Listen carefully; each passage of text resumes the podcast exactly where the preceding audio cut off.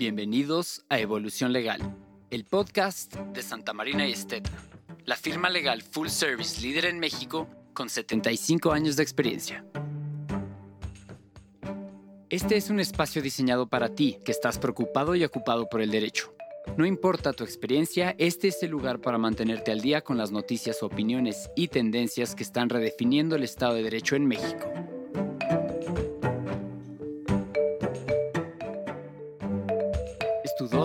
Información digerida para tu evolución legal. Te invitamos a ser parte de la conversación.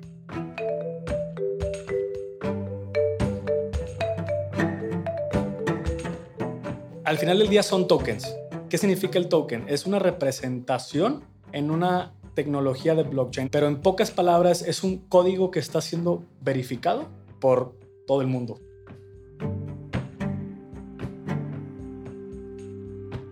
Bienvenidos a un nuevo episodio de Evolución Legal, el podcast de nuestro despacho Santa Marina y Esteta. Y en esta ocasión tenemos el gusto de recibir en estos micrófonos a nuestro querido Juan Pablo Rodríguez, mejor conocido como JP, uno de los asociados estrella de nuestro grupo de práctica transaccional y financiera. Juan Pablo, ¿cómo estás? Hola Juan Carlos, muy bien, muy bien, muchas gracias, gracias por recibirme. Eh, un gusto saludar a a todos los que nos escuchan por aquí. Al contrario, gracias por estar aquí. Y en esta ocasión vamos a platicar de un tema bien interesante en el que nos vamos a ir metiendo despacio, porque espero que este sea el primero de varios episodios, si tú estás de acuerdo, Juan Pablo, que tiene que ver con la evolución de los criptoactivos en el mercado mexicano, en México en general, quizá en la región latinoamericana. ¿De dónde viene este concepto de los criptoactivos? ¿Por qué no es lo mismo hablar de criptomonedas que de criptoactivos? Y probablemente, quizá un par nada más de reflexiones a manera de introducción. Juan Pablo, esto de las criptomonedas adquiere relevancia. Platicábamos antes en la preparación de este episodio, pues como resultado quizá de la gran recesión del año 2008-2009, donde la gente pues busca alternativas para descentralizar la inversión, la guarda de su dinero, buscando en algunas ocasiones alejarse de la necesidad de depositar su dinero necesariamente con una institución bancaria. Bueno, podemos platicar un poco de eso en el transcurso del episodio, pero quizá la primera pregunta sería, Juan Pablo, ¿qué debemos entender por criptoactivos y por criptomonedas? ¿Es lo mismo o no es lo mismo? No, no es lo mismo. Yo creería que el equiparable a un criptoactivo es lo que denominamos en México como un activo virtual. Y esto es una definición que otorga la famosísima ley FinTech que se puso muy de moda en los últimos años. Y se le define al, al criptoactivo como una representación de valor registrada electrónicamente y que se utiliza como un medio de pago. Contrario a, o no contrario, sino más bien definición como género, de cualquier tipo de activo que sea registrado electrónicamente como tal, ¿no? Y aquí haces referencia a todas las criptomonedas. La criptomoneda es, como tú bien decías, esta eh, moneda virtual. Ahorita llegamos a explicar un poco la naturaleza del criptoactivo, pero nace de esta crisis, de esta recesión del 2008, nace a partir de esta desconfianza del público en general, de la gente alrededor del mundo, de la afectación que todo el mundo tuvo derivado de esta recesión, ¿no? Muchísima gente no solamente perdió dinero, perdió casas, perdió empleos, perdió su patrimonio, perdió ahorros, ¿no? Entonces esto genera una desconfianza, no solamente en los bancos, sino en el mismo gobierno y la administración de los bancos centrales alrededor del mundo. Y entonces nace el Bitcoin, ¿no? En el 2008, 2009 se empieza a hablar del Bitcoin y permaneció discreto en los primeros cinco o seis años y tal vez por ahí del 2012, 2013 podemos decir que hubo un boom, ¿no? Se dio a conocer ahora sí el Bitcoin.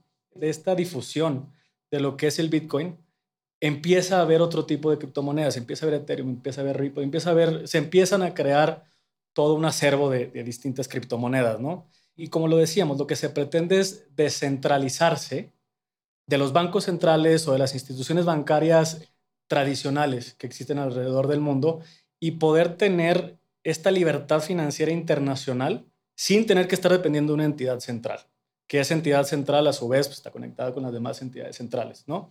De ahí nace el concepto de la criptomoneda.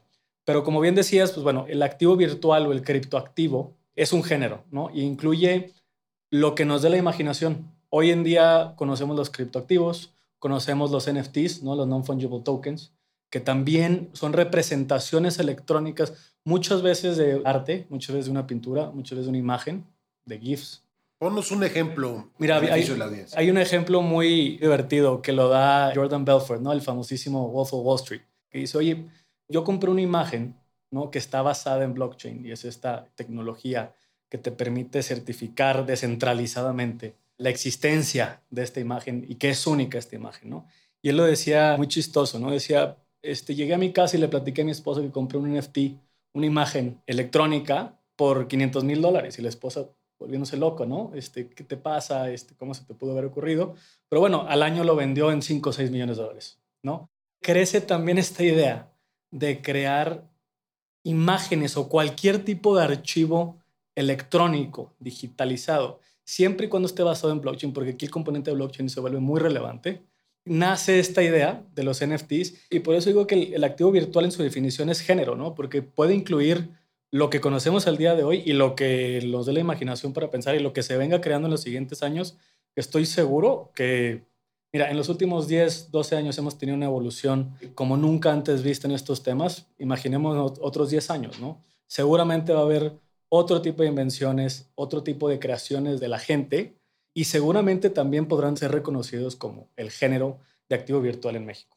Pero a ver, un poquito para claridad de la audiencia, a mí me gustaría detenerme, si tú estás de acuerdo, desde luego, en este concepto de los NFTs.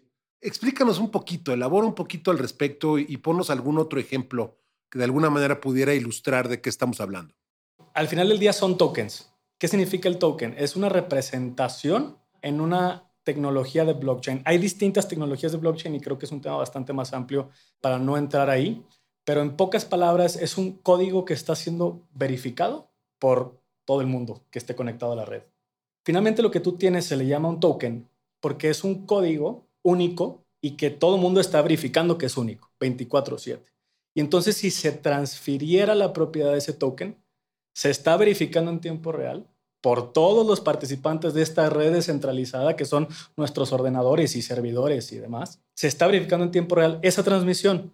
Entonces, de esa manera es como se compraba la transmisión de este token. Y ahora, este token puede ser, insisto, lo que nos dé la imaginación. Pueden ser los famosísimos GIFs, pueden ser videos, puede ser una imagen, puede ser arte, también puede ser pinturas. ¿no? El tema aquí es que debe de ser no fungible, por eso es de manera electrónica, ¿sale? Y este token debe ser único. Eso es lo que debe caracterizar a un NFT para que pueda transferirse su propiedad, para que se pueda vender, para que se pueda comprar, para que pueda haber intercambio, ¿no?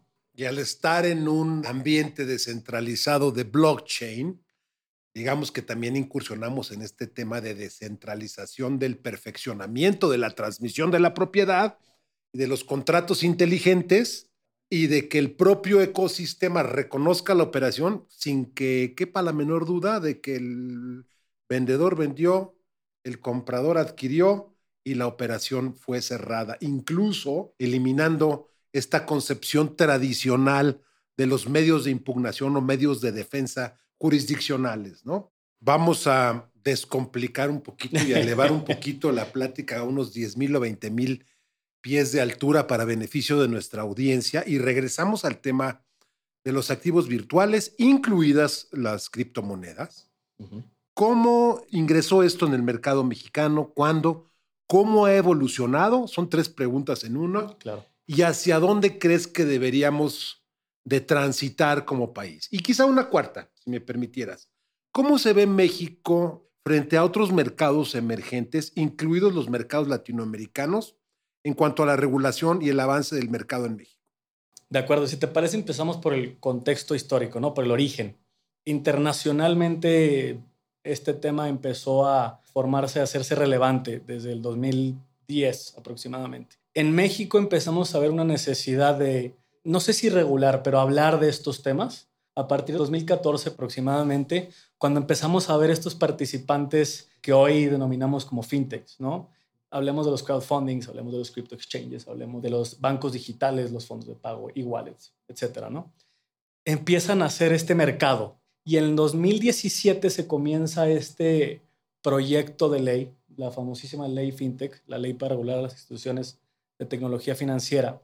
Y se empieza a discutir y eh, se vuelve un proceso bien interesante, de hecho, del cual formamos parte como firma, en el que pues hay dos bandos, los que están totalmente interesados en que la regulación venga fuerte y los que están interesados en que la regulación sea flexible.